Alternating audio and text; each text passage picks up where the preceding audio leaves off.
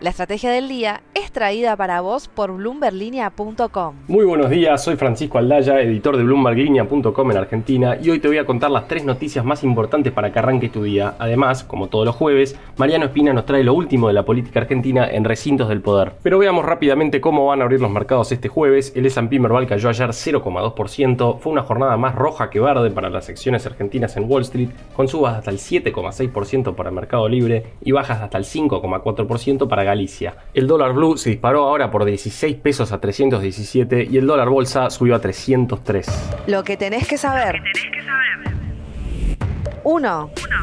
Argentina anotó en junio su primer déficit comercial desde finales de 2020, con las importaciones superando a las exportaciones por 115 millones de dólares. ¿Qué implica esto? Que están empezando cada vez más las compras de combustibles y lubricantes, y principalmente las de gas natural licuado que necesitamos para complementar lo que se produce a nivel local. Si bien el saldo comercial de junio fue deficitario después de 17 meses consecutivos de superávit, la balanza comercial de los primeros 6 meses del año sigue siendo superavitaria en 3 mil millones de dólares.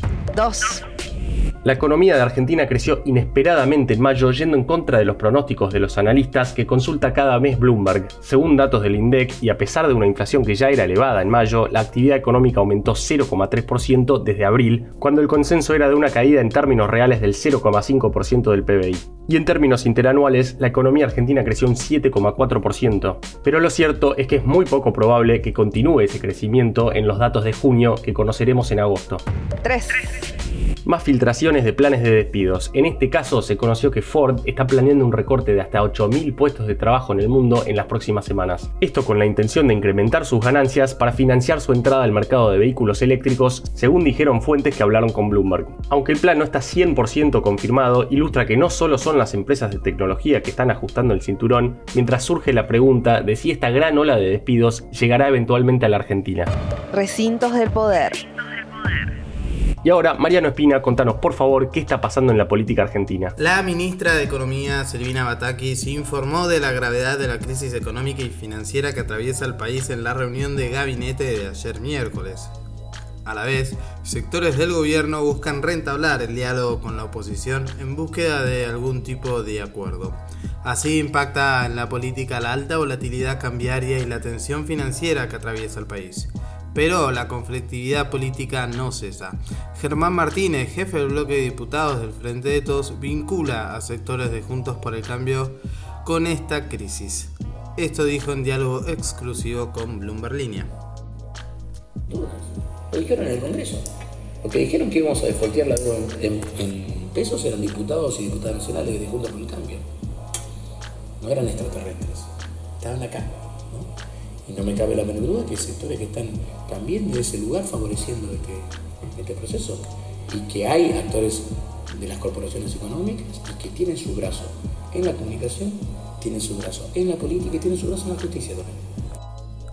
Este miércoles también se lo vio al dirigente social Juan Grabois y a un sector de las organizaciones sociales marchando en las calles y autopistas por el salario básico universal, un reclamo que fue respaldado por Cristina Fernández de Kirchner y por el momento omitido por el presidente Alberto Fernández. Esto dijo Grabois en un duro mensaje al presidente. Es obvio que esto no da para vos. ¿Para qué te pusimos ahí? ¿Para que haya menos pobreza, no para que haya más? Es matemática, hermano. Queremos que haya menos pobreza, no que haya más pobreza. Y si no te gusta el salario universal, inventa otra cosa. Trae una propuesta mejor. Sobre lo que representan estas movilizaciones, esto fue lo que señaló Sergio Bernstein, analista político, en diálogo también con Bloomberg Línea. Movilización no necesariamente implica conflictividad, a veces al contrario, ¿no? A veces las movilizaciones lo que te hacen es contener la, la conflictividad porque tiene un efecto catártico. En ese fino equilibrio gestiona el gobierno, que atraviesa una de las semanas más críticas desde que asumió Alberto Fernández. La frase del día. Antes de irnos, escuchemos lo que dijo el economista Fernando Marul en una entrevista que puedes leer ya mismo en bloomberglinea.com.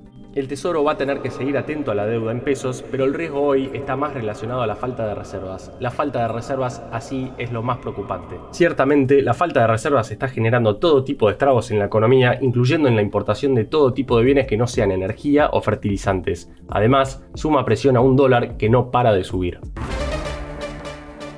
Esto fue un nuevo capítulo de la Estrategia del Día Argentina. Yo soy Francisco Aldaya, editor de Bloomberg Línea, y me podéis seguir en Twitter en arroba franaldaya. No se olviden de darle clic al botón para seguir este podcast y también suscríbanse a Línea de Partida, Línea de Llegada y Línea de Cambio, los tres newsletters diarios que ofrece Bloomberg Línea. Espero que tengas una gran jornada productiva. Esto fue La Estrategia del Día Argentina, escrito y narrado por Francisco Aldaya. Producido por Arturo Luna y Daniel Hernández. Que tengas un día muy productivo.